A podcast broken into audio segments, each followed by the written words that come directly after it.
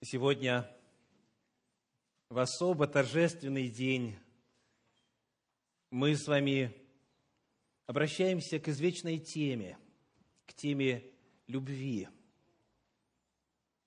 На протяжении восьми месяцев мы проводили вечера для семей. Двенадцать из них в октябре минувшего года, семь дополнительных раз в месяц с ноября по май. И вот в воскресенье, в минувшее воскресенье, завершился последний, девятнадцатый по счету вечер. И Господь на протяжении этих вечеров для семьи очень многим нас благословил, правда? Во многих сферах, а некоторых из вас в особенности. И вот сегодня, когда мы завершаем эту череду встреч, посвященную тематике семьи, мы завершаем особым служением благословения семей. Известный поэт Эдуард Асадов в своем стихотворении «Слово о любви» оставил следующие слова. «Любить – значит истину защищать, даже восстав против всей Вселенной. Любить – это в горе уметь прощать все, кроме подлости и измены. Любить значит сколько угодно раз с гордостью выдержать все лишения, но никогда, даже в смертный час – не соглашаться на унижение. Очень интересные слова. Это всего лишь два эпизода из длинного стихотворения. И в этом стихотворении, очень глубоком, очень мудром и очень правильном, звучит нотка о том, что все-таки любовь не бесконечна. Вы услышали эту нотку? Сказано, это в горе уметь прощать, любить это в горе уметь прощать все, кроме.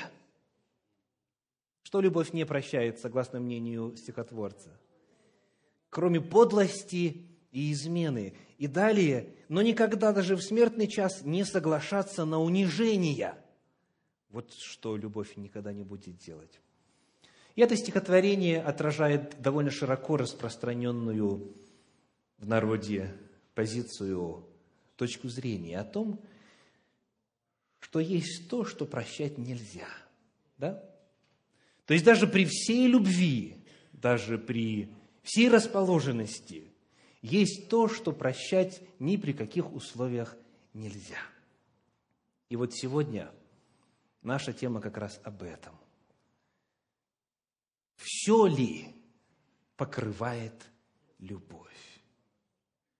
Настоящая любовь, подлинная любовь, описанная на страницах Священного Писания, все ли она прощает? Или в действительности есть нечто, что прощать нельзя? Не нужно. К чему мы не призваны. Моя проповедь сегодня называется, и это цитата из известного места в Слове Божьем, «Любовь все покрывает». Любовь все покрывает. Вот несколько принципов, три отрывочка из Священного Писания, которые закладывают для нас фундамент для разговора на эту тему. Книга притчи, 10 глава, 12 стих.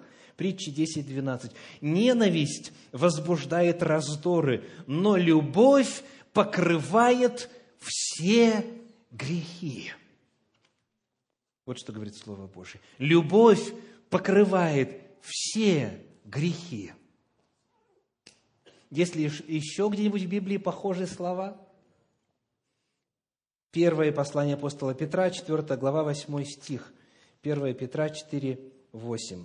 Сказано, «Более же всего имейте усердную любовь друг к другу, потому что любовь покрывает множество грехов».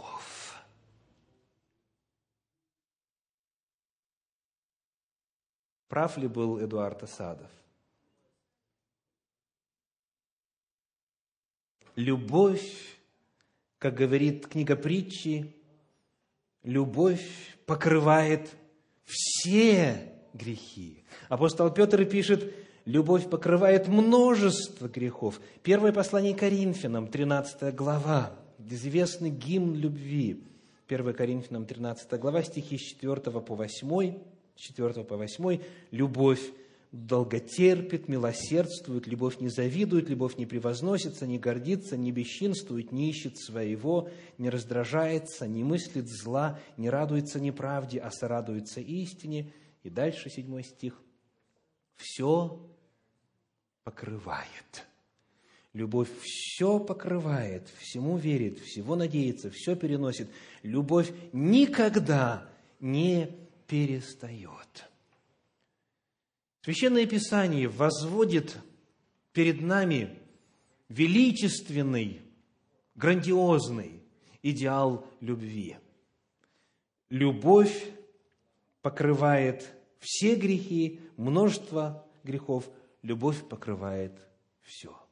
И вот когда мы смотрим на современные переводы этого седьмого стиха 13 главы 1 послания Коринфянам, где сказано «любовь все покрывает», то в переводе российского библейского общества мы находим такую фразу «она все извиняет». Что значит покрывает? Значит, прощает. Что значит покрывает? Извиняет, отпускает грех, любой грех против себя. Вот принципы священного писания, вот Божья любовь.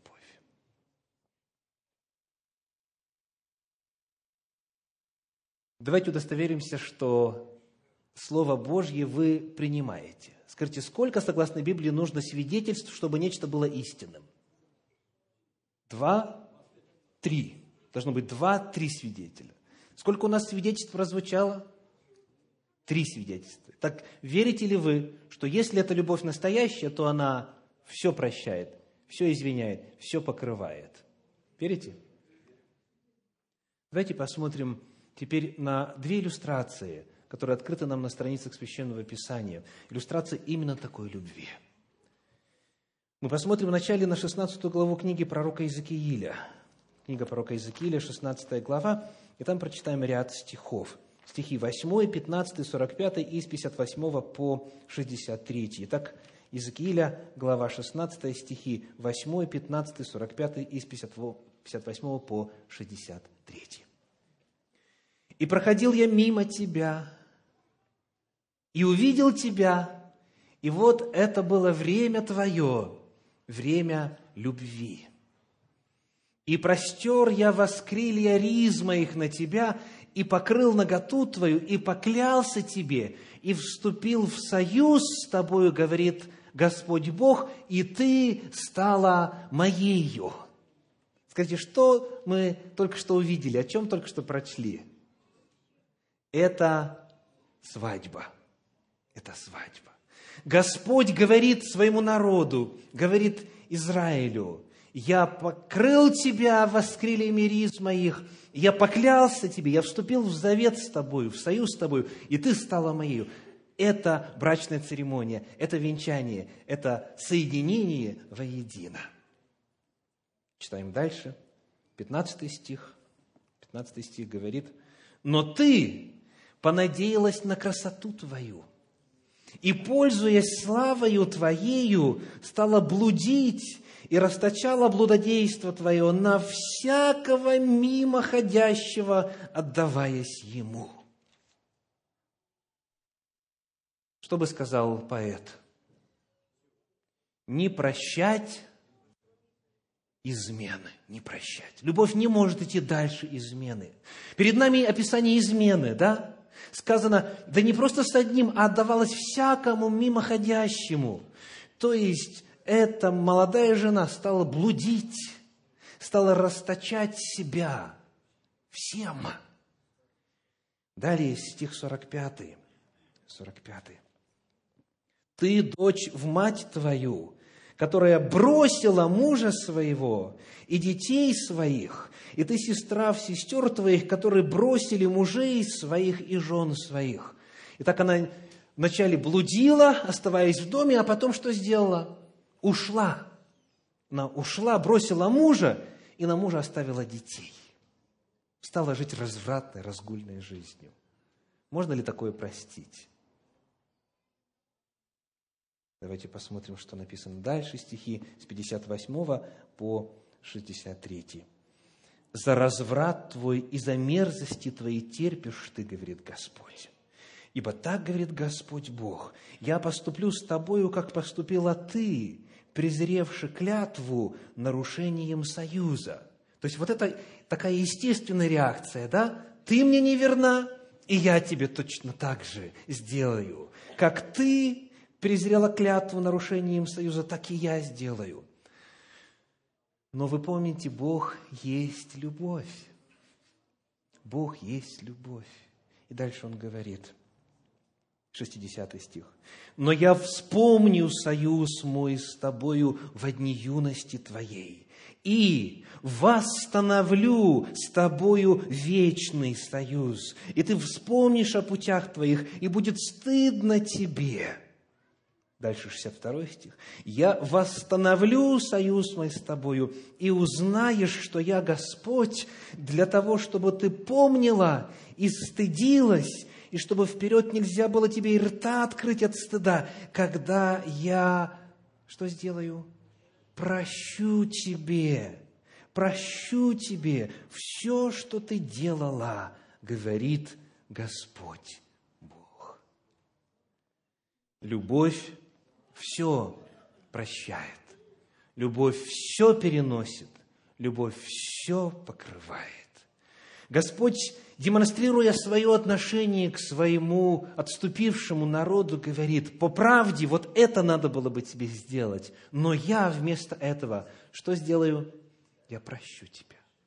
И когда я прощу, вот осознание того, что ты недостойная, получаешь прощение, я возвращаю тебе твой статус молодости, когда мы только-только поженились, вот это ощущение или это осознание, что в тебе произведет, согласно тексту? Стыд. Это произведет в тебе стыд. Сказано, 61 стих, «Ты вспомнишь о путях твоих, и будет стыдно тебе». И потому вот эта любовь Божья – вот это принятие, безусловное принятие, это единственное средство на земле, которое в действительности было в состоянии остановить отступнический народ. И народ вернулся к Господу. И народ Божий вновь был спасен. Еще одна иллюстрация из книги пророка Осии. Книга пророка Осии – это трагедия, но вместе с тем и триумф любви – Давайте прочитаем несколько отрывочков, которые рассказывают нам о жизни пророка, в котором, в судьбе которого, в семейных отношениях которого Бог продемонстрировал свою любовь. Итак, первая глава, второй стих. Начало слова Господня к Осии, Осия 1.2. «И сказал Господь Осии, иди возьми себе жену-блудницу и детей блуда, ибо сильно блудодействует земля сия, отступивши от Господа. Итак, перед нами здесь два повеления. Возьми блудницу и детей блуда. Давайте начнем с детей. Скажите, о каких детях идет э, речь в этой книге? Идет ли речь о том, что была какая-то блудница, у которой уже были дети, и Осия должен был жениться на блуднице с ее детьми от предыдущих связей? Об этом ли идет речь? Нет. Единственные дети, которые описаны на страницах книги Оси, это те дети, которые родились у них уже после свадебного венчания, после свадебной церемонии. Иных детей нету, всего три ребеночка родилось у Гомерии, вот этой женщины. Тогда мы возвращаемся к изначальному стиху «Возьми себе детей блуда». Что это будет означать? Это значит пророчество. То есть на момент, когда Осия женился на Гомере, она не была блудницей. У нее не было детей, потому что, когда мы читаем дальше, он был первый у нее. Она скажет, вернусь я к первому мужу своему. У нее не было до этого греха в этом отношении, в этом вопросе, в этой сфере. То есть дети блуда – это пророческое откровение Бога своему слуге, чтобы он знал, что его ожидает в этих взаимоотношениях. А потому и фраза «жену-блудницу» тоже описывает не тогдашнее состояние Гомерии, а будущее, потому что это повеление идет вместе в рамках одного предложения. Давайте еще раз прочитаем. «Иди, возьми себе жену-блудницу и детей блуда». Он открывает осии пророческие будущее. Итак, посмотрим, как же у них развивались отношения. Читаем в первой главе третий стих, Осии 1.3. «И пошел он и взял Гомерь, дочь Дивлаима, и она зачала и родила ему сына». Итак, чей это был ребенок? Гомери и Осии. Откуда это следует? Родила ему сына. Итак, это было дитя любви. У них, как мы видим, все началось благополучно. Первый ребенок был общий. Однако мы читаем дальше, и в шестом стихе находим такие слова, Оси 1.6. «И зачала еще, и родила дочь, и он сказал ему, нареки ей имя Лорухама, ибо я уже не буду более миловать дома Израилева, чтобы прощать им». Скажите, а была ли это дочь его ребенком? Нет. Откуда мы знаем? Потому что отсутствует притяжательное местоимение. Да? В отношении сына сказано «родила ему», а в отношении дочери просто сказано «родила». Вот это уже дитя блуда. Это был первый ребеночек, который родился от нарушения супружеской верности. А всего детей должно быть сколько, согласно пророчеству? Ну, минимум двое, потому что множественное число. Детей блуда, да? Потому читаем дальше и доходим до восьмого стиха, оси 1.8. «И откормивши грудью непомилованную, она зачала и родила сына». Был это ребенок Осии? Снова отсутствует притяжатие местоимения. Это вновь было дитя блуда. Два ребенка из а, тех, которые появились в этой семье. Они были детьми прелюбодеяния. То есть вот что происходит. Они живут вместе, но она находит себе людей на стороне и приносит домой детей блуда.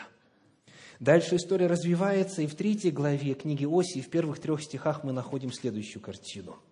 Оси, третья глава, первые три стиха. «И сказал мне Господь, иди еще и полюби женщину, любимую мужем, но прелюбодействующую, подобно тому, как любит Господь сынов Израилевых, а они обращаются к другим богам и любят виноградные лепешки их. И приобрел я ее себе за пятнадцать серебряников, и за хомер ячменя, и за полхомера ячменя. И сказал ей, много дней оставайся у меня, не блуди и не будь с другим, так же и я буду для тебя. Что происходит? Что означает фраза «иди еще и полюби женщину», первый стих. «Полюби женщину, любимую мужем, но прелюбодействующую. Еще это в смысле другую полюби, или еще в смысле опять полюби. Вот как это передается в современном переводе российского библейского общества. Первый стих. «Продолжай по-прежнему любить жену-прелюбодейку». Продолжай по-прежнему любить жену-прелюбодейку, которую муж любит, но которая прелюбодействует. Иди еще. То есть, что мы находим? Что она уже попала в рабство. Откуда это видно? Он должен ее выкупать. Как это часто бывает в жизни женщин, которые начинают вести вот такой образ жизни. И сегодня бывает. Она стала заложницей обстоятельств, и он вынужден выкупать ее, и он платит за нее частью деньгами, частью а, ячменем, и это, в свою очередь, имеет очень важные указания и параллели в Священном Писании о сути происходящего, на что у нас сегодня нет времени, но главный вопрос вот какой. Несмотря на то, что она блудница, несмотря на то, что при, привела, принесла домой двоих детей блуда, несмотря на то, что оставила мужа, оставила детей и ушла, и вообще пропала, непонятно где находится, и несмотря на то, что ведет вот этот отвратительный, мерзкий образ жизни, Господь говорит, продолжай по-прежнему – любить твою жену. И он пошел и нашел ее, и выкупил ее, и привел к себе в дом. Вот это Божья любовь. Вот что значит любовь все покрывает. Даже тогда, когда, казалось бы, нет надежды. Даже тогда, когда, казалось бы, уже все сожжено. И никаких чувств внутри не осталось. Звучит Божий голос. И вот Господь описывает, каким образом нужно было достичь этой нелегкой цели, именно вернуть ее назад, вернуть ее к себе. Во второй главе книги пророка Осии мы прочитаем стих 14 и затем 19 и 20. Осии 2 глава 14 стих. «Посему вот и я увлеку ее, приведу ее в пустыню и буду говорить к сердцу ее». Как ее снова заполучить назад? Когда сердце уже черствело, когда нервная система искорежена, когда нравственная основа разрушена. Что делает Господь? Я буду, 14 стих, я увлеку ее. Я буду говорить к сердцу ее. То есть это язык любви. Он хочет, чтобы она захотела вернуться, не просто в силу безысходности, раз уже рабыня, раздеваться некуда, кто заплатит, тот и хозяин. Не так, а чтобы она захотела вернуться. Я буду говорить к сердцу ее, я увлеку ее, говорит Господь. И далее стихи 19 и 20. «И обручу тебя мне навек, и обручу тебя мне в правде и в суде, в благости и милосердии, и обручу тебя мне в верности, и ты познаешь Господа. Что происходит? Повторная свадьба, обновление завета. Дальше написано, ты будешь говорить мне, муж мой, ты не будешь называть меня чужим именем. Несмотря на глубину падения, Осия вернул назад свою жену, и он смог пробудить в ней ответные чувства. Сила любви – это сила восстановления, сила прощения, сила обновления завета.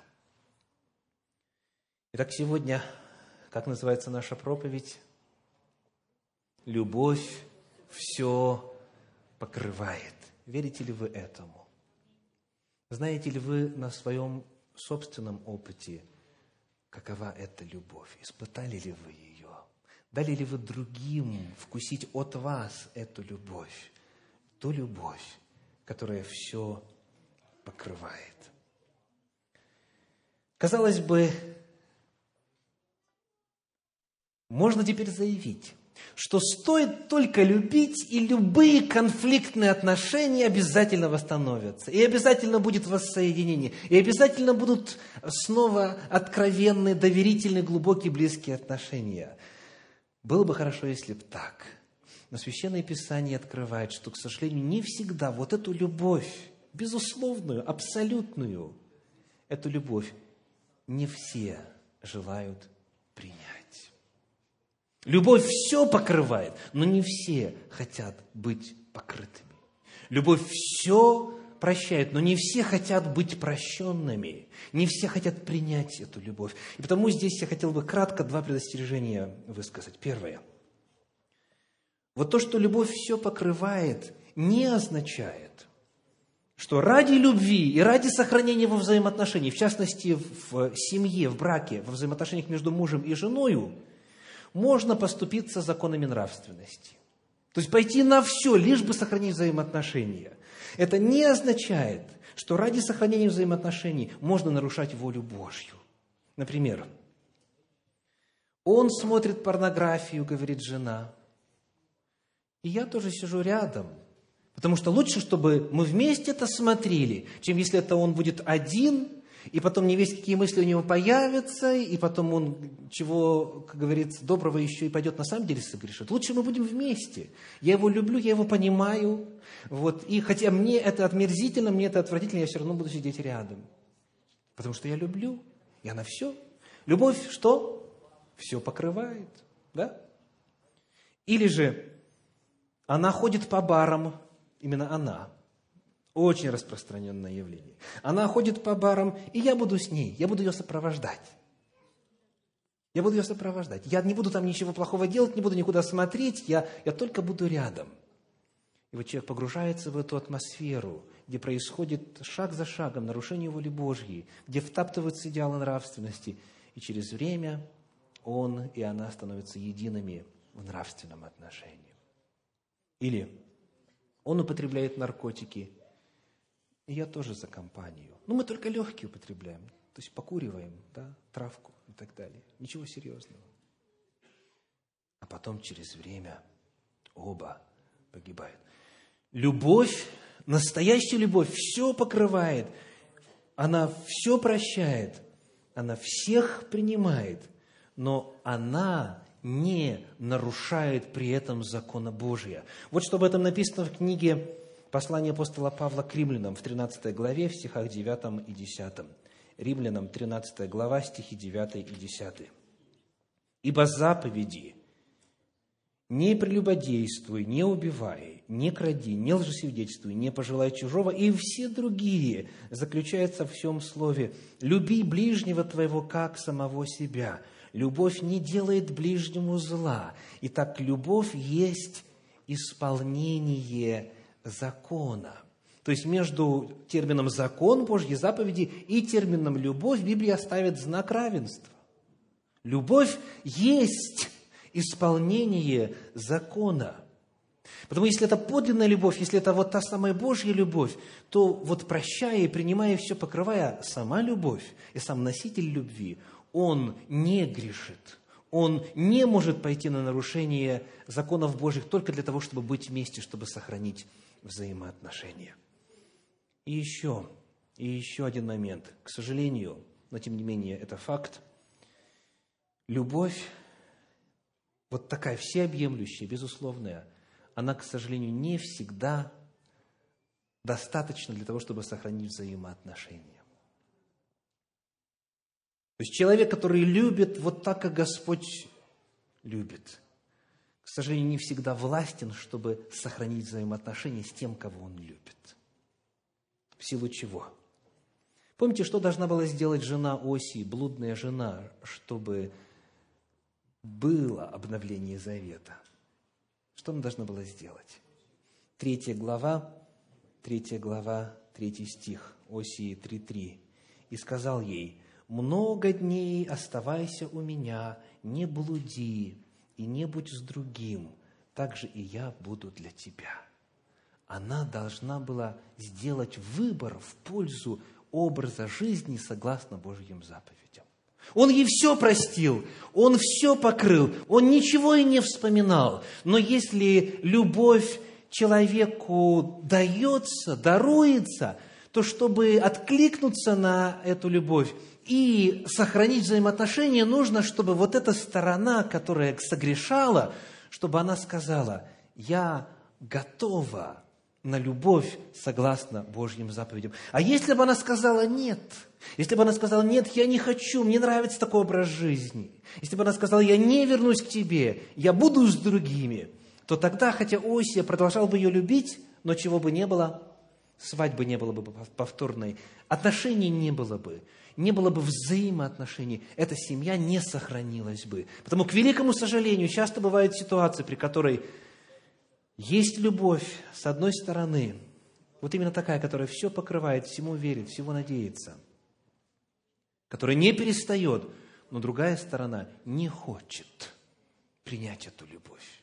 Другая сторона не желает, не желает жить по воле Божьей.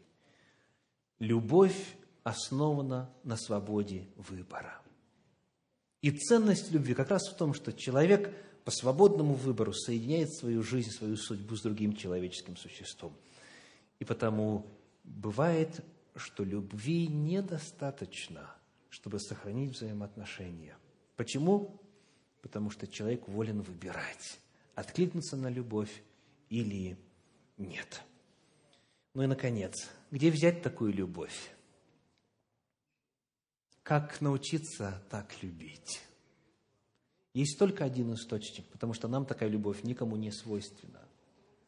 Мы по своей природе себелюбивы. Мы по своей природе эгоистичны. Только одно существо во Вселенной любит безусловной любовью. И только одно существо во Вселенной способно нас этой любви научить. В первом послании Иоанна, в 4 главе, в стихах 7 по 12 написано, 1 Иоанна 4 глава, стихи 7 по 12. «Возлюбленные, будем любить друг друга». Почему? Потому что любовь от Бога. То есть мы можем любить друг друга, и мы призваны друг друга любить, потому что у нас есть источник любви потому что любовь от Бога, и всякий рож... любящий рожден от Бога и знает Бога. Кто не любит, тот не познал Бога, потому что Бог есть любовь. Любовь Божья к нам открылась в том, что Бог послал в мир единородного Сына Своего, чтобы мы получили жизнь через Него. В том любовь, что не мы возлюбили Бога, но Он возлюбил нас и послал Сына Своего в милостивление за грехи наши, возлюбленные. Если так возлюбил нас Бог, то и мы должны любить друг друга. Бога никто никогда не видел. Если мы любим друг друга, то Бог в нас пребывает. И любовь Его совершенно есть в нас. Бог есть источник любви. И Он учит нас любить. И Он нас любит. Он нам дает вкусить эту любовь. Мы знаем, что мы недостойны жизни вечной. Все без исключения. Мы знаем, что мы грешные. И мы знаем, что Господь все равно нас любит. Он покрывает все грехи любовью Своей. И потому, обретя этот опыт, мы можем отражать Божью любовь на ближних. Как сказано, и это последний отрывочек на сегодня, первое послание Фессалоникийцам, 4 глава, 19 стих, 1 Фессалоникийцам 4, 19. «О братолюбии же нет нужды писать к вам, ибо вы сами научены Богом любить друг друга». Если вам не достает любви – если вам не достает силы прощать, идите к Богу. Он может научить, Он может дать любовь в сердце. Вы сами научены Богом любить друг друга. Вот именно такой любви я желаю всем присутствующим. Касается ли это семейных взаимоотношений или взаимоотношений с ближними вокруг. Любовь все покрывает. Да будет так в жизни каждого из нас – Аминь.